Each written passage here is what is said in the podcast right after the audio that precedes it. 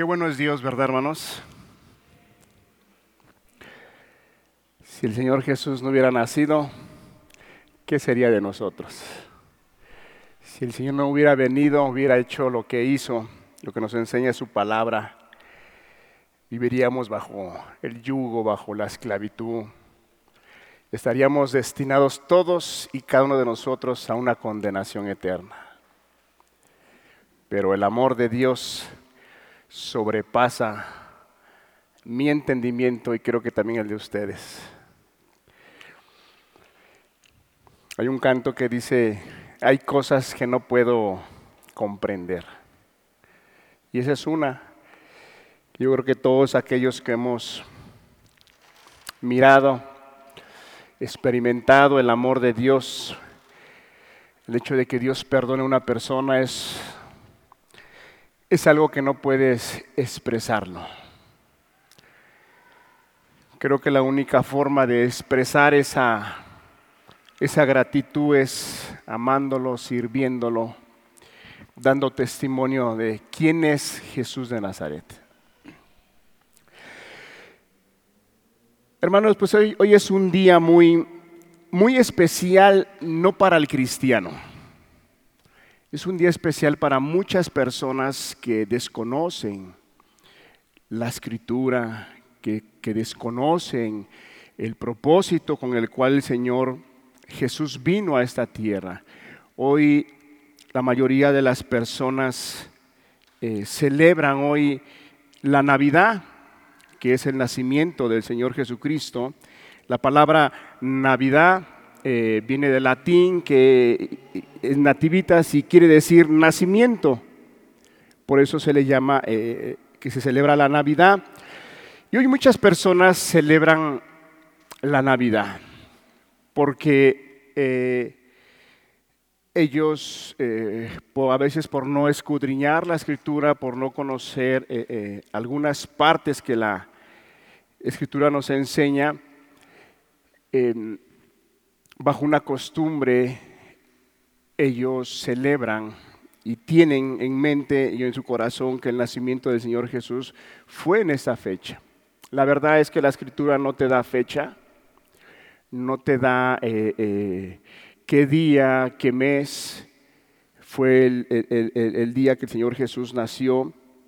En aquel, en aquel entonces no era muy, muy importante eh, como anotar las fechas de, nacimiento. Eh, al día de hoy, por aquí nacen nuestros hijos y, a lo mejor al, tercer día o la semana tenemos que ir a registrarlos, ¿verdad? En aquel tiempo no, en aquel tiempo no existía tal, tal, tal forma de conducirse en la sociedad. Pero bueno, la palabra de Dios nos da fecha. Y yo creo que Dios es muy sabio, sabio. Dios conoce, nos conoce a nosotros como hombres. Eh, que somos dados a, poner nuestra confianza en cosas, en fechas. Y, yo creo que Dios por eso no, dejó un día específico y establecido en el cual que nació el Señor Jesús, sí nació. Y el, tema, la enseñanza de hoy va a ser, eh, el título le hemos titulado El propósito de la Navidad. ¿Cuál es realmente el propósito de la Navidad? ¿Cuál es realmente el propósito del nacimiento del Señor Jesucristo? Hoy muchas personas tienen en mente muchas cosas.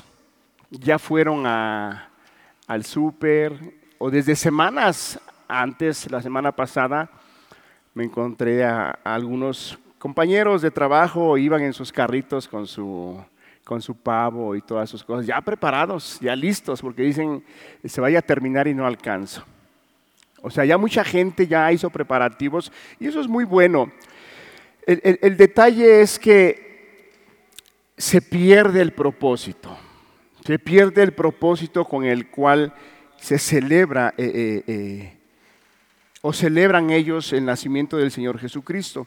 Entonces, hoy yo quiero muy brevemente por cuanto todos nuestros niños de escuela dominical están con nosotros, ellos no tienen la capacidad de, pues, de aguantar el tiempo como nosotros como adultos. Eh, que tenemos la capacidad y el dominio propio de estar sentaditos y aunque haga frío estamos temblando, pero nos aguantamos. Tenemos el temple para que si nos da sueño no cabeceamos, pero los niños no. Los niños son inquietos, los niños después de determinada, determinado tiempo se ponen inquietos y es normal. Así que si ve usted un niño que, que grita o chilla, no se preocupe, no se alarme, es, es algo normal. ¿Sí? Claro, si ya ese berrinche, entonces hay que instruir a los padres, ¿verdad? Pero bueno, vamos a abrir nuestra Biblia en Isaías capítulo 7, versículo 14. Si nos ayudan a ponerlo en la pantalla, por favor. Isaías capítulo 7, versículo 14.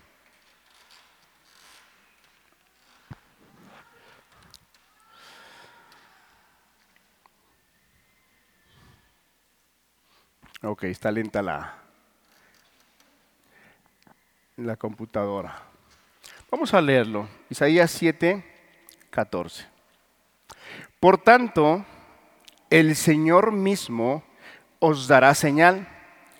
He aquí que la Virgen concebirá y dará a luz un hijo y llamará su nombre Emanuel. Aquí Isaías está profetizando cuántos años aproximadamente antes de que se, cumpliera esta profecía en la vida de nuestro Señor Jesucristo, 700 años aproximadamente. El profeta Isaías estaba profetizando acerca de lo que iba a acontecer y que iba a nacer un niño de una virgen y el cual dice eh, eh, aquí el versículo, su nombre será Emanuel, que traducido es Dios con nosotros. De entrada vemos un pasaje donde eh, nuestra mente, seamos honestos, nos podría un poquito eh, eh, sea, Dios, el Todopoderoso, el Creador de todas las cosas, el que hizo los cielos, el que hizo el universo, el que hizo todo lo que nuestros ojos en algún momento se maravillan, los mares, la creación, ese Dios iba a habitar en medio de los hombres. Nuestra mente quizá eh, eh, eh, pudiera decir, ¿cómo es que Dios va a venir a habitar? Pero realmente así fue. Aquí está profetizando Isaías. Ahora, ¿cuál es el propósito del nacimiento del Señor Jesucristo? ¿Cuál es el propósito al ser enviado? Vayamos a Mateo capítulo 1, versículo 21. Mateo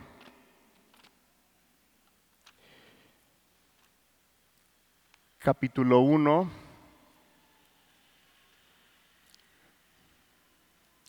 Ok, ya apareció.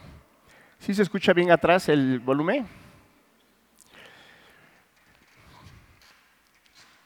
Y dará luz un hijo, y llamarás su y llamarás su nombre Jesús, porque Él salvará a su pueblo de sus pecados. ¿Cuál es el objetivo? ¿Cuál es el plan de Dios al enviar al Señor Jesús? Volvamos a leerlo y quiero que me ayuden en este versículo. ¿Cuál es el propósito? ¿Cuál es el plan de Dios al enviar al Señor Jesús a esta tierra? Dice, y dará luz un hijo y llamará su nombre Jesús, porque él salvará a su pueblo de sus pecados. ¿Cuál es el propósito del ser enviado? A ver, ayúdenme por acá. Hay una palabra clave ahí. Salvar, exactamente.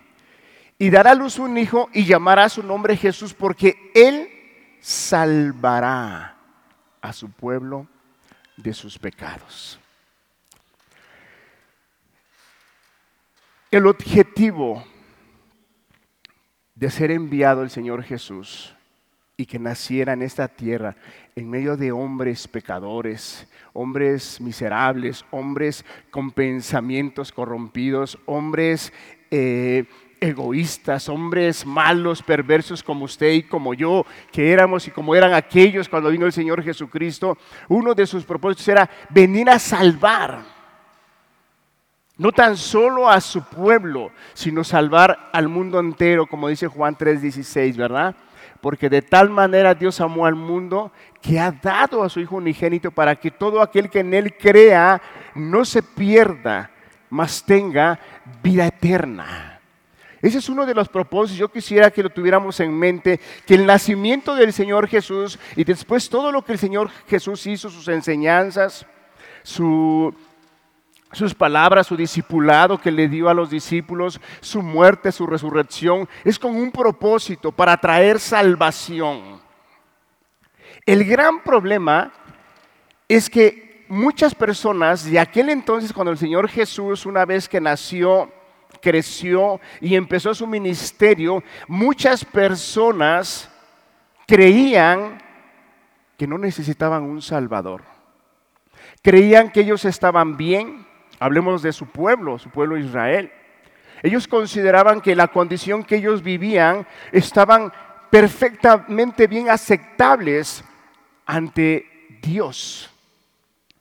Ellos se consideraban personas muy pulcras, muy santas, muy rectas, muy justas, que ellos no aceptaban que ellos necesitaban ser salvados y perdonados.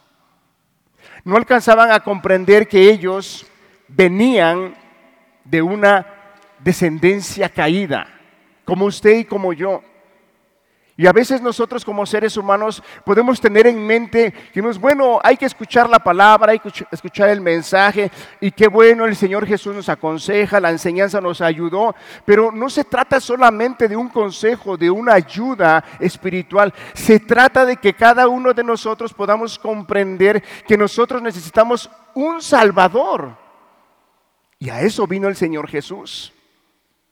Cuando una persona no alcanza en su mente a comprender que está bajo una condición mal ante los ojos de Dios, dice, yo estoy bien, yo estoy tranquilo, voy a la iglesia, escucho la palabra, no tengo ningún problema, pero si la persona no ha llegado a los pies del Señor Jesús, bajo los principios que la palabra nos enseña, el reconocer que nuestra condición espiritual es mala antes de llegar a Cristo Jesús.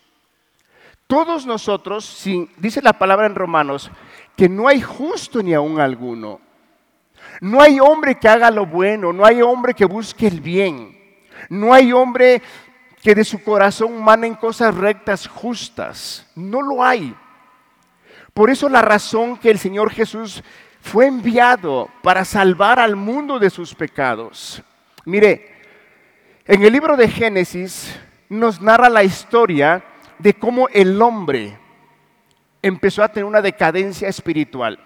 Todos de alguna u otra manera sabemos la historia porque conocemos la palabra de Dios, pero la palabra de Dios nos narra que Dios creó a Adán y a Eva con un corazón, con una mente santa, justa y recta. Pero Dios les dio indicaciones, les dio mandamientos que no comieran de un fruto, que de todos los árboles podrían comer, menos de uno. Pero ellos consideraron que Dios no tenía tanta razón. Ellos se dejaron llevar por lo que vieron sus ojos, que dice que vieron el fruto deleitoso, codicioso a sus ojos, y terminaron haciendo lo que Dios les había dicho que no hicieran. Y de ahí vemos cómo viene una, una descendencia con un corazón malo. Por eso la palabra de Dios nos habla, dice la palabra que cuando Dios creó a Adán, lo creó a su imagen y semejanza. Lo creó santo, recto, justo, sin pecado. Pero en el momento que Adán, junto con su esposa, Eva pecan, después dice la palabra que Adán tuvo un hijo conforme a su imagen y semejanza. Ya no a la imagen y semejanza de Dios, sino a la imagen y semejanza de Adán. Ya un hombre, Adán caído, un hombre ya con sus pensamientos destruidos. Entonces, la descendencia de Adán viene con esos pensamientos, con esos deseos, y, lo podemos ver cómo Caín se levanta en contra de su hermano y lo mata. Entonces, ¿por qué lo quiero llevar hasta, hasta, hasta, hasta Génesis, hasta los primeros hombres? Porque es importante que nosotros podamos comprender por qué el Señor Jesús sería enviado. ¿Por qué el Señor Jesús sería enviado? Porque el hombre, el hombre cayó. Y desde ahí viene una descendencia caída. El hombre desde ahí, el hombre no es bueno, no es justo, no es recto. Tendrá una vida moral. Sabrá del respeto, sabrá de la honestidad, sabrá de muchas cosas. Pero tiene muchas cosas que no son aceptables ante los ojos de Dios. No recuerdo si escuché un testimonio, leí un libro, la verdad no lo recuerdo, pero narraba este testimonio de que estaba un periodista y estaba haciendo una, entrevista. Y ese hombre, eh, el periodista salió, estaba cerca de un hotel, salió, pero había una pareja ahí en ese lugar y a ese periodista se le cayó su cartera. Entonces aquel hombre fue y se la entregó le dijo, oiga, mira, este le pertenece a usted. Yo vi cuando se le cayó. Entonces el periodista inmediatamente enfoca la cama y le dice, oiga, de verdad qué gusto me da el saber que haya gente honesta. Que haya gente honesta en estos tiempos. ¿Qué tiene usted para decir al público? Entonces el Señor inmediatamente se hace a un lado y dice, permítame, no quisiera yo que saliera yo en las cámaras. Le dice, ¿por qué? Dice, porque no, Dice, porque podré ser honesto, pero soy desleal, soy infiel. La persona con la que estoy no es mi esposa. Entonces, el hombre podrá tener muchas cosas buenas, pero su esencia, su raíz, su corazón, desde la caída de Adán, el hombre está corrompido. Por eso es que necesitamos un Salvador. Y por eso fue enviado el Señor Jesús para salvar al mundo de sus pecados, de sus maldades. Porque en el momento que Dios establece las leyes, Dios establece los principios y el hombre no los respeta, inmediatamente se hace transgresor, viola, quebranta la ley. Y al quebrantar una ley, ¿qué sucede? Debe de haber una sanción. Lo mismo es en la vida espiritual, lo mismo es con Dios. Cuando el hombre quebranta un mandamiento, cuando el hombre no hace lo que Dios eh, ha establecido, entonces viene una sanción. Y lo estoy llevando hasta el libro de Génesis para que usted vea la razón por qué. ¿Cuál es el propósito del nacimiento del Señor Jesucristo? Es salvar es salvar al hombre de sus pecados, porque los pecados del hombre los van a llevar a una condenación eterna si el hombre no ajusta cuentas con Dios. Si el hombre no se acerca a Dios, el hombre está destinado a una condenación eterna. Por eso vuelvo a citar el Evangelio de Juan 3:16, porque de tal manera Dios amó al mundo que ha dado a su Hijo unigénito para que todo aquel que en Él cree no se pierda, y la voluntad del Señor es que nadie, absolutamente nadie se pierda. Porque como Dios nos estaba ministrando acerca de su amor, acerca de su cuidado, acerca de cómo Él vino a nuestra vida y nos transformó, nos libertó, el propósito de Dios es que todas las personas le conozcan. Que todas las personas vayan al cielo y, y, y puedan disfrutar de su presencia, de su gloria. Si Dios quiere al enviar a su Hijo, Él quiere que cada uno de los estamos aquí presentes y todos aquellos que estamos escuchando por algún medio de internet, Dios quiere que tú estés con Él en su presencia por toda la eternidad. Y por eso envió a su Hijo, para que tengas vida eterna. Ese fue el propósito del nacimiento. El problema del hombre es que a veces el hombre se considera bueno, se considera no tan malo como las demás personas. Entonces vemos el propósito. ¿Qué es lo que hace el pecado? Vimos en el huerto del Edén que inmediatamente fueron sacados de ese huerto. y fueron puestos en otro lugar para que empezaran a trabajar la tierra. Inmediatamente hubo una separación. Y eso es lo que a veces a nosotros como seres humanos nos cuesta entender. Cuando la persona está bajo pecado y aún no ha participado de la gracia de Dios, estás apartado de Dios. La persona podrá disfrutar de la misericordia de Dios porque dice la palabra que el sol sale para justos e injustos, que la lluvia la hace, descender para justos e injustos. La providencia de Dios, la misericordia de Dios viene a las personas porque somos creación de Él, porque Él no es un Dios ajeno a su creación. Pero una cosa es ser creación de Dios y otra cosa es ser hijo de Dios. ¿Cuándo pasamos a ser hijos de Dios? Cuando nosotros miramos y cuando nosotros entendemos el propósito con el cual el Señor Jesús fue enviado para perdonar nuestros pecados. Nosotros mismos como seres humanos no podemos ajustar cuentas con, nuestro, Dios. No podemos, porque somos hombres malos, malos, hombres con pensamientos malos con intenciones incorrectas. No hay justo ni aún alguno. Pero ¿qué es lo que hace el pecado? Ya vimos en el huerto de Edén que lo sacó, lo separó, una separación totalmente. Acompáñeme a Isaías en 59, versículo 2. ¿Qué es lo que hace el pecado?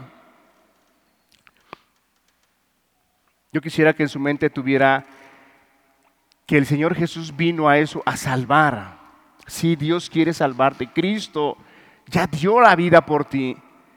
Pero es necesario que usted crea. Es necesario que usted crea. Pero creer no tan solo es decir, bueno, yo creo que el Señor Jesús nació, vivió, murió, resucitó, y yo creo. No. Un creer, una fe bíblica. La fe bíblica te lleva a creer te lleva a creer. Y esa fe bíblica te lleva no tan solo a creer, te lleva a obedecer. A obedecer lo que Dios ha establecido. ¿No, no está funcionando la pantalla?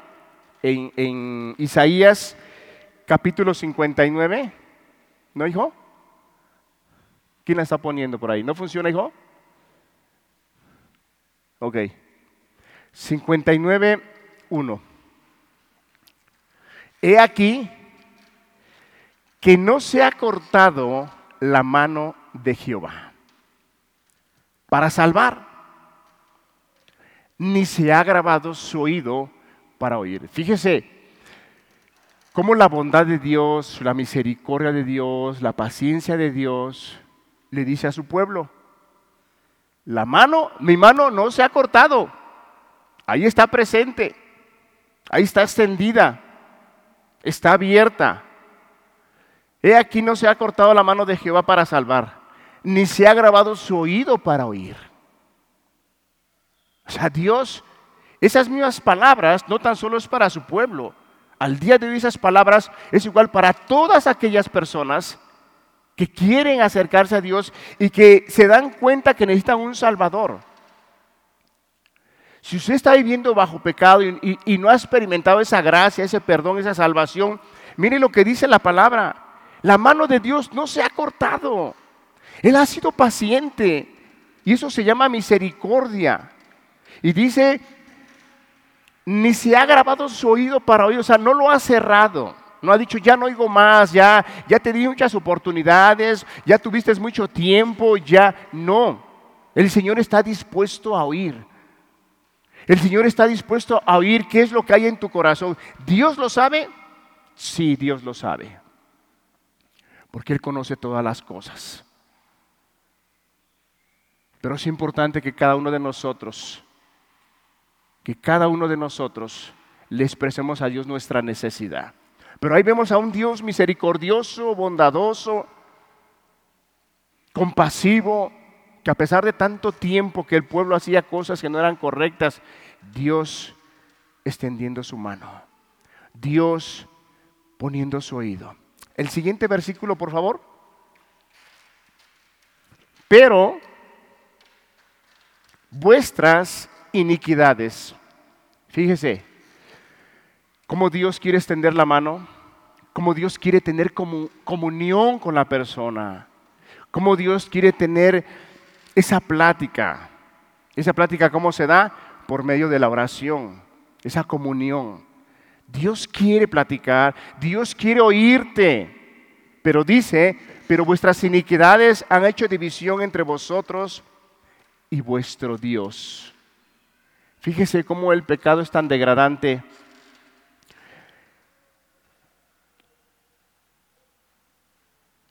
que hace una gran división entre Dios y el hombre. ¿Por qué hace una gran división? Porque Dios es santo. Dios no tiene nada que ver con el pecado. Dios no tiene que ver nada con el pecado. Por eso dice que vuestra ha hecho división entre vosotros y vuestro Dios, y vuestros pecados han hecho ocultar de vosotros sus rostros para no oír. Es que el pecado, así como en el huerto del Edén hubo una separación, lo sacó. En el huerto del Edén Dios se paseaba y hablaba con Adán y con Eva y platicaban. Pero el momento que ellos decidieron tomar decisiones que no eran conformes a lo que Dios había establecido, hubo una separación. Y lo mismo pasa al día de hoy.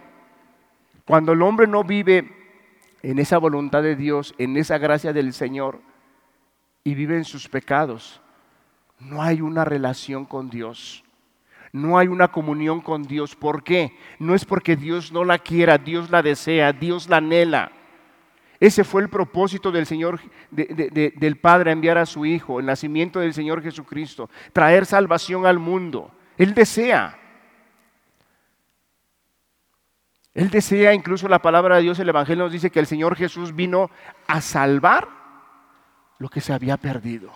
¿Qué se perdió en el huerto del Edén? Esa relación, esa comunión, esa intimidad entre Dios y el hombre. Porque cuando el hombre está en una intimidad con Dios, cuando el hombre está en una relación con Dios, entonces el hombre tiene la capacidad de poder pensar, de poder razonar, de poder decidir correctamente. El pasaje que nuestro hermano Azarías nos citaba, porque la gracia de Dios nos enseña a renunciar es esa gracia que se derrama en el corazón del hombre cuando hay esa comunión, cuando hay esa intimidad con Dios. Viene esa gracia, viene ese poder sobrenatural. Y entonces el hombre puede, puede dejar el pecado, puede renunciar. Si antes era borracho, si antes era drogo, dice, ya no quiero eso, no porque yo tenga yo la capacidad, no porque mis años de experiencia en la religión me han ayudado, no. Es la gracia de Dios, es el poder de Dios derramando y obrando en el corazón del hombre, diciéndole, yo ya no quiero esa vida. Y no tan solo eso, sino que también dice que la gracia de Dios nos ayuda a vivir sobria, justa y piadosamente. En pocas palabras, cuando venimos al Señor Jesús y encontramos esa reconciliación con Dios, es como también dice Isaías, dejar de hacer lo malo y aprender a hacer el bien. ¿Por qué dice dejar de hacer lo malo? Porque es algo que ya estás haciendo, es algo que ya estás habituado. Y cuando dice aprender, aprender te está dando a entender que no sabemos hacer lo bueno, no tenemos ni el mínimo conocimiento de lo que es hacer el bien. Por eso dice aprender. Oh, pero hay muchas personas que dicen, oh, yo no soy tan malo. Es cierto, yo tengo muchas eh, eh, eh, deficiencias, soy esto, soy esto, pero pero mira, yo soy acá, yo tengo buenas cosas, son buenas. Ese es el problema, ese es el punto de las personas que no alcanzan a comprender, como dice Isaías, aprender a hacer el bien. Porque el hombre no sabe hacer el bien. Y cuando el hombre empieza a aprender a hacer el bien, cuando viene a la luz de la palabra, y se da cuenta que su condición no es buena y se da cuenta que las cosas que está haciendo son incorrectas, son malas. Y entonces, con una actitud de humildad, de sencillez y decir, Señor, toda mi vida, todas mis decisiones, todos mis pensamientos, todas las cosas que yo hice, Señor, lo único que hicieron es lastimar, ofender a los que me rodean, pero desde ahí en adelante, Señor, yo quiero vivir bajo tu voluntad, Señor. Y como dijo el apóstol Pablo cuando tuvo su encuentro con el Señor Jesús, Señor, ¿qué quieres que haga? Ahora, ¿de qué manera quieres que me conduzca? Porque yo no sé. Aplico este mismo principio cuando el Señor Jesús le dijo a, a sus discípulos, aprender de mí, que soy manso y humilde de corazón. Aprender, porque el hombre en sí mismo no tiene humildad propia. El hombre es dado a ser orgulloso, a ser altanero, a, decir yo tengo esto, yo soy lo otro, a ser altanero, orgulloso. Y el Señor Jesús dice, aprende, aprender. Entonces, vemos cómo el pecado hace una gran separación entre Dios y los hombres. Usted puede decir, pero yo creo que Dios me escucha, aunque yo sé que ando haciendo algunos pecados por ahí, es cierto. Yo no digo que Dios no la pueda escuchar porque Dios tiene misericordia. El gran problema, como dice el libro de Romanos, que a veces confundimos la misericordia de Dios y decimos, no me pasa nada. Uh, tiene años que me dicen lo mismo, pero no me pasa nada. El problema es que el hombre confunde una cosa con otra cosa. La bondad de Dios, la misericordia de Dios con la paciencia de Dios. Pero bueno, mire cómo el pecado hace que haya esa gran separación. Y es por eso. Ahora, aquí es algo, una parte que nuestro hermano Ezequiel, ahorita cuando estábamos alabando, él, él mencionaba. Después de la caída de Adán, el hombre tenía que hacer sacrificios para pagar por sus culpas, sus pecados. Pero ese sacrificio era imperfecto, se tenía que hacer constantemente. Y con el nacimiento de nuestro Señor Jesucristo, su sacrificio es tan perfecto, el Cordero de Dios que quita el pecado del mundo, que fue suficiente solamente una vez. Pero vea el gran propósito del nacimiento del Señor Jesucristo, es traer salvación, es traer orden es traer vida, porque dice la palabra que nosotros estamos muertos en nuestros delitos y pecados. Antes de venir a Cristo somos hombres muertos caminando espiritualmente, que no tenemos vida, porque la vida realmente la empieza uno a vivir y a disfrutarla cuando llegas a Cristo. Cuando llegas a Cristo es cuando realmente se empieza a disfrutar la vida. Ok. Jesús es el único intermediario entre Dios y los hombres. El único.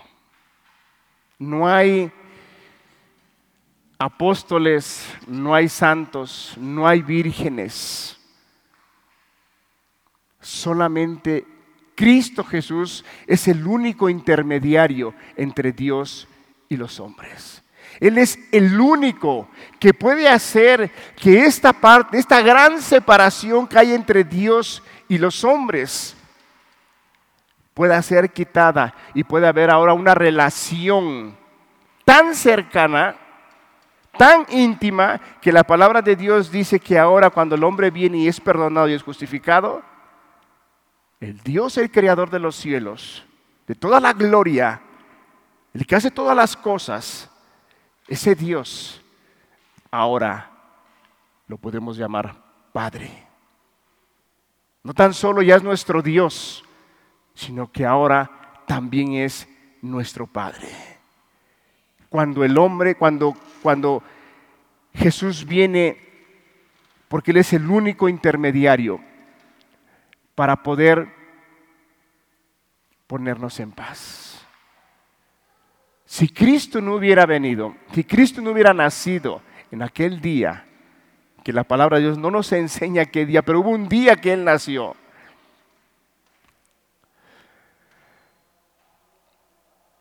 Yo creo que muchos de nosotros no estuviéramos aquí sentados. No estaríamos aquí sentados en la carrera desenfrenada que llevábamos en nuestro pecado. Dios nos hubiera, quitado la vida en el camino. Muchos de los que estamos aquí presentes no estuviéramos con vida, pero gracias sean dadas al Padre por el nacimiento de nuestro Señor Jesucristo.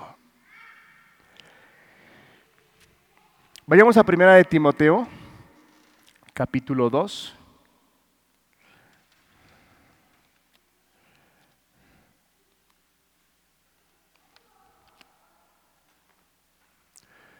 Timoteo capítulo 2,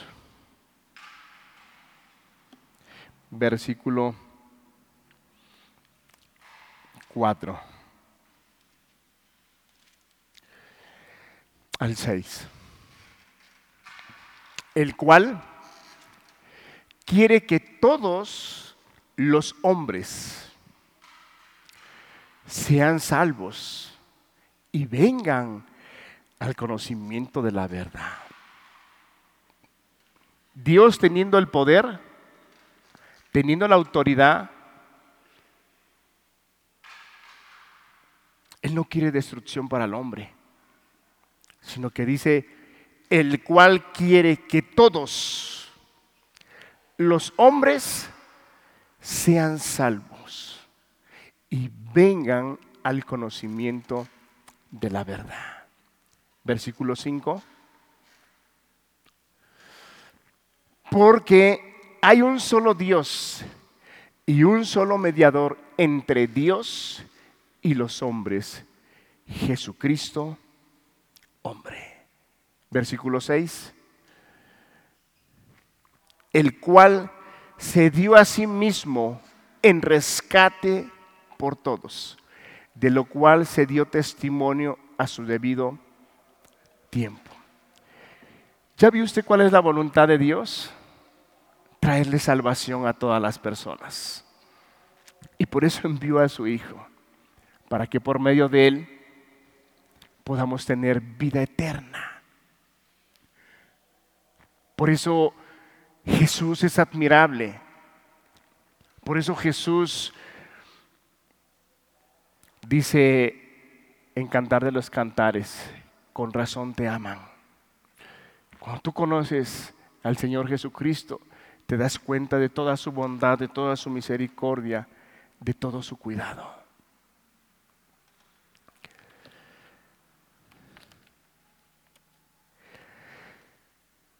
El propósito del nacimiento del Señor Jesús es traernos salvación.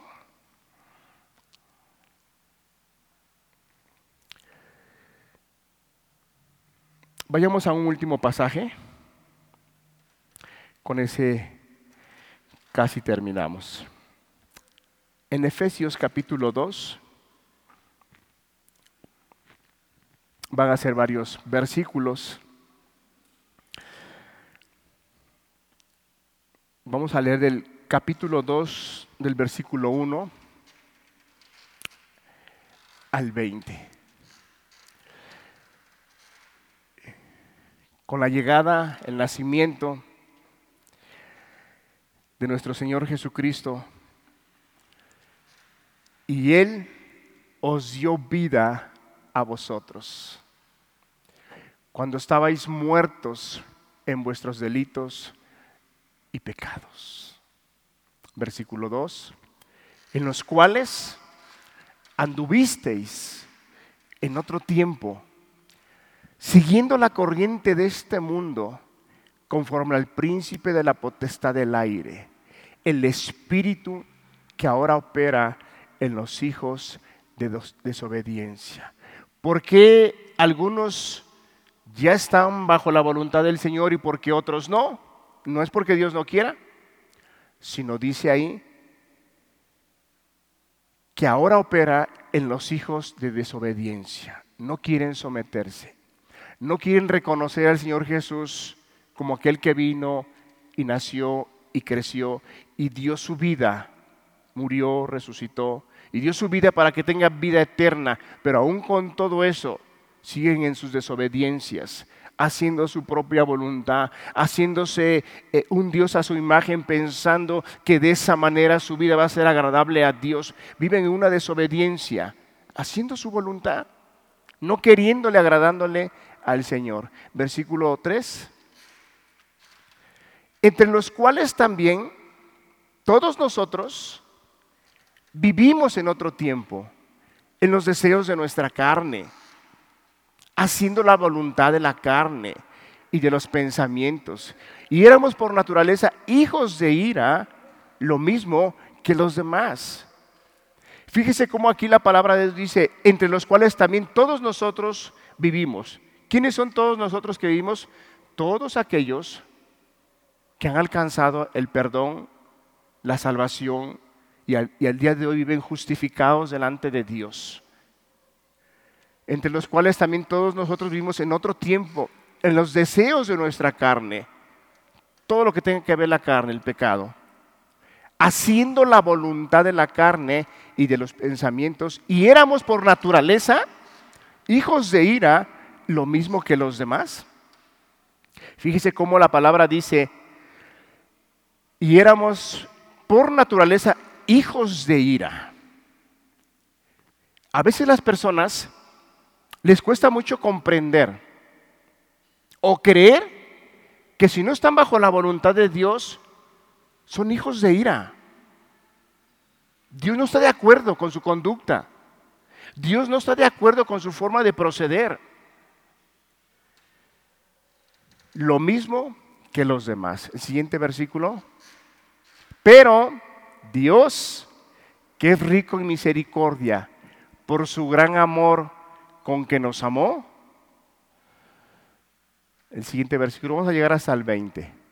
Aún estando nosotros muertos en pecados, nos dio vida juntamente con Cristo. Por gracia sois salvos. Nos dio vida. La llegada del Señor Jesús, del Mesías, el nacimiento, su obra redentora, nos da vida. Y dice, y por gracia sois salvos. El hombre no tuvo que hacer nada. El, hombre no tuvo que, que decir, es que yo tengo que obedecer para que Dios me dé su perdón. No. Dios te perdona y Dios derrama de su gracia en tu corazón y entonces te enseña a renunciar al pecado y a la maldad. Cuando seguimos el proceso que la palabra nos enseña, cuando el Señor Jesús empezó a predicar el primer mensaje, arrepentidos porque el reino de los cielos se ha acercado. La persona reconoce que su conducta está mala, la persona reconoce que su vida no es buena y viene un arrepentimiento y entonces viene la gracia, viene el perdón. Y dice la escritura, por gracia somos salvos. El siguiente versículo y juntamente con Él nos resucitó y asimismo nos hizo sentar en lugares celestiales con Cristo Jesús. Está hablando de una resurrección espiritual. Estamos muertos espiritualmente, pero cuando Cristo viene, es como dice el Evangelio de Juan, a los suyos vino y los suyos no le recibieron mas a todos los que le recibieron les dio potestad de ser hechos hijos de Dios, los cuales, ahí viene el nacimiento, no son engendrados por carne, ni sangre, ni por voluntad de varón, sino de Dios. Ahí está la criatura nueva, la creación nueva en Cristo Jesús. Nos da vida, nos trae a la resurrección.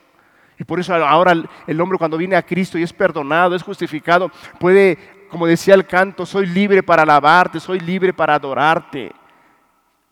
Una libertad, porque antes vivía bajo el yugo, bajo la esclavitud del pecado, pero ahora, por la gracia del Señor, vino esa libertad. El siguiente versículo, para mostrar en los siglos venideros las abundantes riquezas de su gracia en su bondad para con nosotros en Cristo Jesús porque por gracia sois salvos por medio de la fe. Y esto no de vosotros, pues es don de Dios. No por obras, para que nadie se gloríe. Porque somos hechura suya, creados en Cristo Jesús. Una creación nueva. en Cristo Jesús. Porque somos hechura suya, creados en Cristo Jesús para buenas obras, las cuales Dios preparó de antemano para que anduviésemos en ellas. Por tanto, acordaos de que en otro tiempo vosotros los gentiles, en cuanto a la carne erais llamados sin circuncisión, por la llamada circuncisión hecha con mano en la carne. En aquel tiempo estabais sin Cristo, alejados de la ciudadanía de Israel y ajenos a los pactos de la promesa, sin esperanza y sin Dios en el mundo. ¡Oh, qué desdicha! Qué desdicha vivir así. En aquel tiempo estaba sin Cristo, alejados de la ciudadanía de Israel y ajenos a los pactos de la promesa, sin esperanza y sin Dios en el mundo. Así es como vive una persona cuando no tiene a Cristo. Sin esperanza, sin Dios. Pero ahora en Cristo Jesús, vosotros que en otro tiempo estabais lejos, habéis sido hechos cercanos por la sangre de Cristo, porque Él es nuestra paz. Él hizo la paz entre Dios y todo aquel hombre que va a Él, reconociéndole y es perdonado y es justificado. Hay un pasaje en Isaías que dice, dejar de hacer lo malo, aprender a hacer el bien Venid luego, dice Jehová, y estemos a cuentas. Si vuestros pecados fueran rojos como el carmesí, como la blanca lana, serán. Pero te habla de que hay una deuda, hay una cuenta pendiente. Y esa cuenta no la podemos pagar, ni con todo el, todo el oro del mundo, ni con todas las mejores obras que hagamos. No lo podemos saldar. Solamente hay alguien que puede pagar esa deuda. Su nombre es Jesús. Él es el único, es el único intermediario. Porque Él es nuestra paz, que de ambos pueblos hizo uno, derribando la pared intermedia de separación. Aboliendo en su carne las enemistades, la ley de los mandamientos expresados en ordenanzas, para crear en sí mismo de los dos un solo y nuevo hombre, haciendo la paz y mediante la cruz reconciliar con Dios a ambos en un solo cuerpo, matando en ella las enemistades. Y vino y anunció las buenas nuevas de paz a vosotros que estabais lejos y a los que estaban cerca. Porque por medio de él los unos y los otros tenemos entrada por un mismo espíritu al Padre. Así que ya no sois extranjeros el benedizos, sino conciudadanos de los santos y miembros de la familia de Dios, edificados sobre el fundamento de los apóstoles y profetas, siendo la principal piedra del ángulo Jesucristo mismo. Hermanos, ese es el propósito del nacimiento del Señor Jesucristo. Traer salvación, traer redención, traer justificación. Las personas allá afuera hoy celebrarán muchas cosas. Y una de las que primeras, no sé si usted tuvo la oportunidad de ir el fin de semana al súper unos días antes, donde mucha gente recibe dinero, aguinaldos, vacaciones, cajas de ahorros, recibe dinero. Y una de las cosas que en su mayoría ves a las personas, ¿qué es lo que ves? Que escogen. ¿Qué es? bebidas. Porque ellos consideran que eso les va a traer una tranquilidad. Ellos consideran que esa es la manera de celebrar el nacimiento. Ellos consideran que esa es, ese es el objetivo, de estar alegres, de estar eh, eh, eh, tomando, de estar haciendo cosas que no son correctas. Ellos consideran eso. ¿Por qué? Porque están ajenos de la verdad están ajenos de la voluntad del Señor. En su tiempo el Señor los alcanzará y vendrá su luz y vendrá el Evangelio a sus vidas y conocerán. Pero nosotros, hermanos, que conocemos la palabra de Dios, el Evangelio de Dios, no podemos actuar como ellos. No podemos dejarnos llevar por alguna costumbre. Y no estoy diciendo que nos, nos reunamos hoy. Hoy yo me voy a reunir eh, con algunos hermanos y después vamos a ir con mi suegra, porque de aquí ocho días, si Dios nos lo permite, vamos ir a Laguna Chica y queremos aprovechar el tiempo que se va. Por cierto, están invitados todos aquellos que quieran a Laguna Chica. ¿eh? Entonces, no es que esté mal que hoy te reúnas con tus familiares. No, no está mal, está bien. Pero si ellos no conocen la palabra de Dios, transmítenles el propósito con el cual ellos creen y consideran que es el nacimiento y que se está celebrando el nacimiento del Señor Jesucristo. Con sabiduría, con paciencia y con eh, eh, de una manera sabia. Porque a veces eh, nos sentimos personas muy sabedoras y lejos de, ayudar de una manera, orientarlas hacia la palabra, hacia el Evangelio, terminamos dañándolas, terminamos quizá ofendiéndolas, ¿no? Hay que ser muy sabios de tal manera de transmitirles un mensaje de cuál es el verdadero propósito del nacimiento del Señor Jesucristo. ¿Cuál es el mensaje que Él trajo? para con el mundo entero. Ok, hermanos, ya estoy por terminar. ¿Qué es lo que el Señor Jesús sí nos pide? Que recordemos.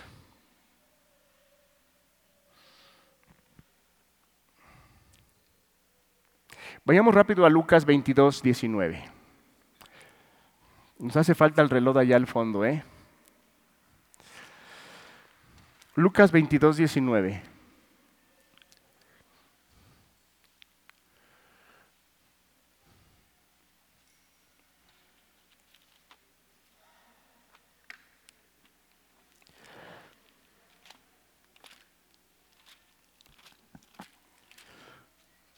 Ya lo tenemos, ok.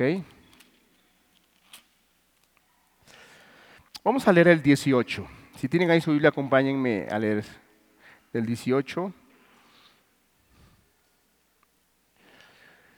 el 17. Y habiendo tomado la copa, dio gracias y dijo, tomad esto y repartidlo entre vosotros, porque os digo que no beberé más el fruto de la vid hasta que el reino de Dios venga. Y tomó el pan y dio gracias y lo partió y les dio diciendo, esto es mi cuerpo que por vosotros es dado. Haced esto en memoria de mí. De igual manera, después que hubo cenado, tomó la copa, diciendo, esta copa es el nuevo pacto en mi sangre que por vosotros se derrama. El versículo 19 dice, y tomó el pan y dio gracias y lo partió y les dio diciendo, esto es mi cuerpo que por vosotros es dado. Haced esto en memoria de mí el Señor Jesús está instituyendo la cena. Y si algo Él nos recuerda, dice, que sí hagamos memoria, que sí lo tengamos presente que sí lo estemos recordando constantemente. Está hablando acerca del pacto, el nuevo pacto. Está diciendo, acuérdense constantemente que yo cuando vine, nací, crecí y hice mi obra redentora, ten claro, ten presente que hay un pacto que quiero hacer contigo. Quiero darte vida eterna. Quiero traerte salvación. Quiero enseñarte el camino a seguir. Ok, terminamos con el último versículo. Vayamos a Marcos 5, 19. Marcos 5, 19. Ok.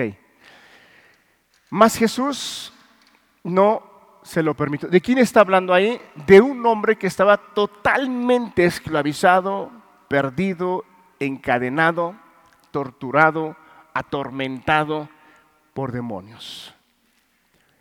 No era dueño de su voluntad. La gente lo veía, se espantaba, no quería estar cerca de él. Pero en el momento que tiene el encuentro con el Señor Jesucristo, Tiene, dice la palabra, que ese hombre quería seguirlo. Es que esa es la existencia del hombre realmente, seguir a su Salvador, seguir a su Señor. Mas Jesús no se lo permitió, sino que le dijo, vete a tu casa, a los tuyos, y cuéntales, y cuéntales cuán grandes cosas el Señor ha hecho contigo y cómo ha tenido misericordia de ti. Hermanos, hoy te vas a reunir con tus familiares. Qué bien, muy bien. Pero cuéntales, cuéntales cuántas cosas el Señor ha sido bueno contigo. Que haya una diferencia entre aquellos que vas a convivir y quizá no conocen la palabra y que vean que tú estás satisfecho, que tú estás tranquilo, que a lo mejor ellos brindarán y dirán, brindamos porque este fin de año pude lograr un objetivo y me compré un carro del año, o pude aumentar mis cuentas, o pude comprarme un terreno, o pude hacer esto, pude hacer lo otro, cosas materiales. Y es bueno, hermano, es bueno, pero siguiendo el principio de la palabra, esto es necesario hacer sin dejar de hacer lo otro, lo espiritual. Pero bueno, brindarán por ellos. Lo que tú digas, yo tengo unas palabras que decir. Yo quiero decirles que la llegada y el nacimiento del Señor Jesucristo, te lo estoy parafraseando, no es que vas a decir eso, hermano. Pero con la llegada y el nacimiento del Señor Jesucristo, mi vida era. Y es más, ustedes me conocían como era yo. Ustedes sabían, porque ustedes, ustedes mis hermanos, mi papá, mis, ustedes sabían cómo era yo de borracho, de ratero, de tantas cosas. Pero cuando vino Cristo, su nacimiento me dio vida. Y mira, soy feliz. Me siento completo. Me siento tranquilo. Es que es el único que te puede dar la paz y toda la experiencia que tienes religiosa, transmitirle parte de qué es lo que ha hecho el Señor Jesús en tu vida. Cuéntales, dales testimonio, háblales de la misericordia de Dios. Dice ahí, y cuéntales cuán grandes cosas el Señor ha hecho contigo y cómo ha tenido misericordia de ti. Cuéntales, háblales. Anúnciales el nacimiento del Señor Jesús, cuál es el propósito, cuál es el objetivo. Hermanos, yo termino acá. La verdad que fue de una manera muy en general. Eh, según yo no me quería tardar tiempo, pero creo que me tome más. Pero hermanos, de verdad, estamos terminando un año y el, el canto que estaban tocando al final, gracias, gracias. ¿Cuánto tenemos que agradecerle a Dios, hermanos? ¿Cuánto? De verdad que cuando estábamos entonando el canto, mi mente se, se, volcó hace 29 años, hace 30 años. Y decía yo, Señor, se venía el pasaje a la mente que decía yo, ¿qué pagaré a Jehová por todos sus beneficios? ¿Qué pagaré? Un hombre, yo me identifico mucho con ese último pasaje, un hombre endemoniado torturado, poseído. Muchas veces intenté dejar el pecado, no pude.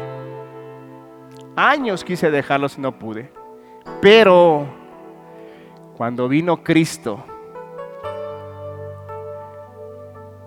con escuchar un mensaje, una palabra, fue suficiente. Fue suficiente. Por eso es que yo cito constantemente ese pasaje de Tito 2.11, porque la gracia del Señor se ha manifestado para salvación a todos los hombres, enseñándonos a renunciar. Yo, hasta el día de hoy, mi mente, mi corazón se espanta de cómo Dios tiene ese poder tan extraordinario extraordinario, tan inmenso, no sé cómo describírtelo, como de un día a otro te hace capaz de dejar el pecado y de anhelar ahora lo bueno, lo recto, lo justo. Esa obra solamente la hace el Señor Jesús. Y yo sé que de lo que te estoy hablando, no eres ajeno de lo que te estoy comentando, tú la conoces. Tú has conocido el poder de Dios, cómo cambia, cómo transforma. Y sin medio de nosotros hay personas que no han sido transformadas, no han sido cambiadas. Hoy puede ser el día que Dios te cambie y te transforme. Solamente necesitas decirle, Señor, hey, ya no puedo, Señor. Ya no puedo. Ayúdame. Ya no puedo. Pero mientras usted todavía pueda controlando su vida, así se le va a pasar otros cinco años. Pero si tan solo le dejara el volante en las manos del Señor Jesucristo, Él le daría vida. Vida. Vamos a darle gracias a Dios. Vamos a darle gracias a Dios por todas las bondades, todas las misericordias. ¿De cuántas cosas Dios te guardó en este año? Accidentes, de la muerte, Acá estamos, mira. Aquí estamos. Dijera nuestro dicho colegial, estamos vivos. Y no tan solo estamos vivos, hermano, estamos en un lugar donde podemos alabar a Dios, donde podemos escuchar su palabra donde hoy Dios te está expresando que Él tiene buena voluntad para contigo, que su propósito de su nacimiento es darte vida. Te cito el pasaje de Jeremías que dice, porque yo sé los pensamientos que tengo para vosotros, pensamientos de bien y no de mal, pensamientos de paz. Padre, gracias. Gracias por todas tus bondades, todas tus misericordias. ¿Qué sería de nosotros si tú no hubieras llegado a nuestras vidas? Estamos terminando un año más, Señor. Falta una semana. Y podemos decir con toda firmeza que somos felices, que estamos satisfechos con lo que tú nos has dado. Nos has dado más de lo que hemos necesitado. Y queremos agradecerte con este canto juntos como iglesia, como congregación, Señor, dándote gracias por todas tus bondades. Abre nuestros entendimientos para alcanzar a entender a más profundidad tu misericordia, Señor. Te lo pedimos en el nombre de Jesús.